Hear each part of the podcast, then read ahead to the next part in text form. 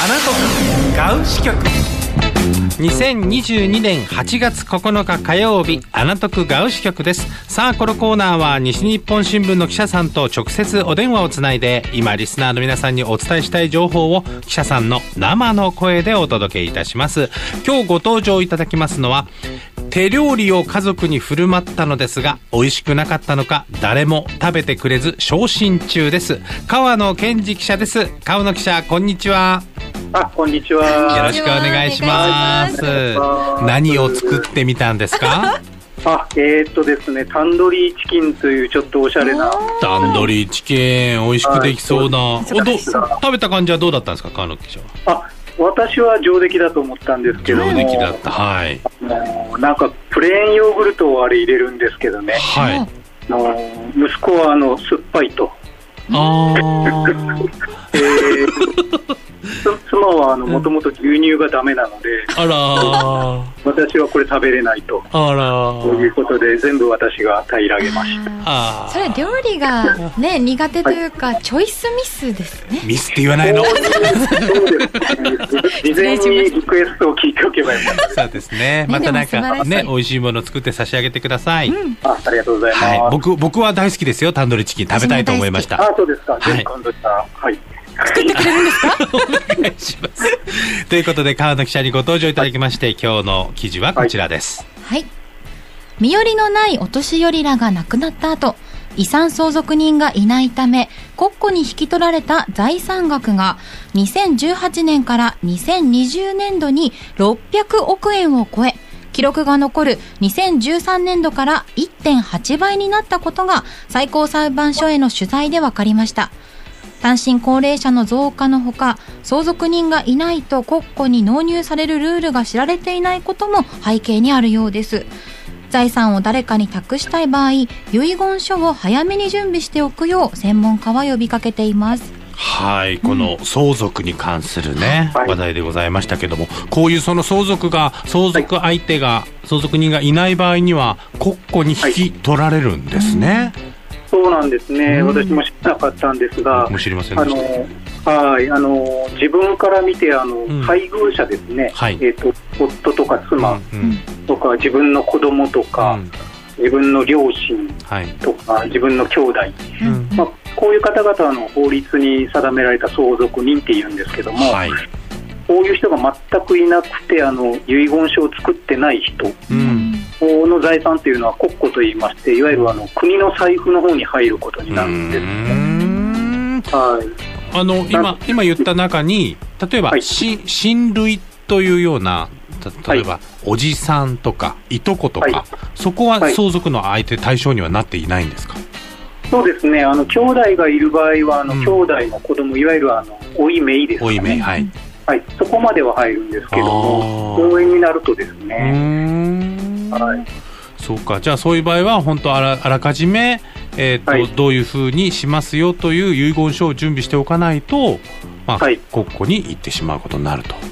そうなんですね。こ、とあのはい。まあ、生前にあの私、あの人にお世話になったから、あの人に送りたいなと思ってても、ですね、うんうん。あの遺言書をこう書いておかないと、ん。こう国の財布に行ってしまうので、うん。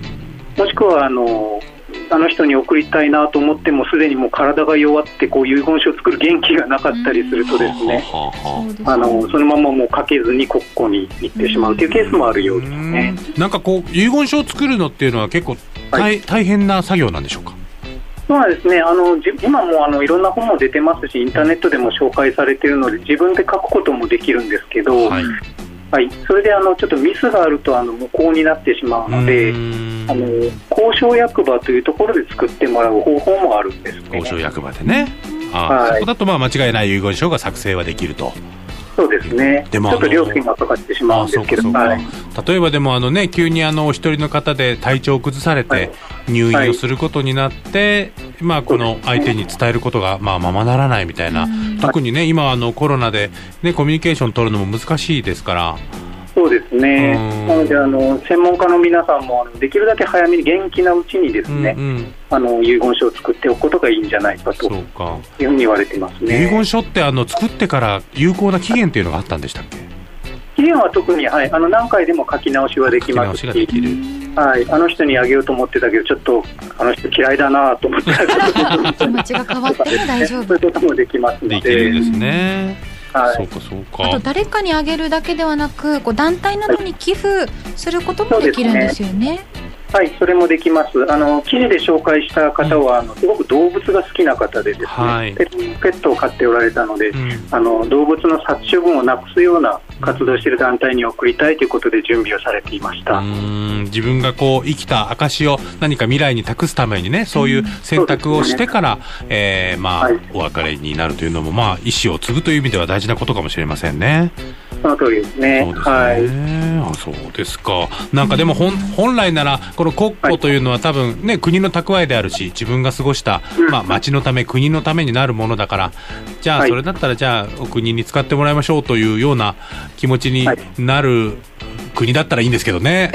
そうですね。あのー国のために役立てたいという方は別にそれでいいと思うんですけどね。ねあの最高裁判所に取材するとあの、うん、じゃあこれ気になるな何に使われるんですかっていうのが皆さん気になると思うんですけど、はいはい、やっぱりあの国の財布にあの他の税金まあ、法人税とか所得税とか、そういうのと混ざっちゃってわからないらしいんです、ね、そうですよね。まあ、それでやっぱりあの大切に有効に使ってほしいなっていうのは思いますね。そうですね。そのまあ個人の意思がちゃんと継がれるような形で、えー、このまあ遺言書を準備しておくということが大事かもしれませんね。これなんかまだ僕はね若い世代ですけど、それこそね、人生急に何からかわかんないし、まあ僕はそうですね妻と子供がいるからいいんですけど、でもそういう意思表示というのも大事ですね。そうですね身寄りがないお年寄りに限らずですね、うんうん、あの家族がいる方も、まあ、今度あのお盆休みで皆さん集まる機会が増えるでしょうから、うん、どうしようかって話してみるのも一ついいんじゃないでしょうか。そうですね、はい、ということで、まああのね、思いの届かないところに行ってしまうよりはご自身の意思がね、はい、告げるような形をとっておこうということでございました。大変貴重な記事でした。はい、川野記者ありがとうございました。ありがとうございました。はい、お待ちいたします。川野健二記者にご登場いただきました。福岡の味方、西日本新聞ミーのアプリでは、今日ご紹介した記事の他にも、福岡のニュースや身近な情報が満載です。今すぐ検索してダウンロードしてみてください。そして今ラジオを聞かれている皆さんが調べてほしいこと、困っていることありませんか？どうぞ、ガウアットマーク、FM 福岡 .jp までお寄せください。アナトクガウ支局過去放送分もアーカイブで聞いてくださいね。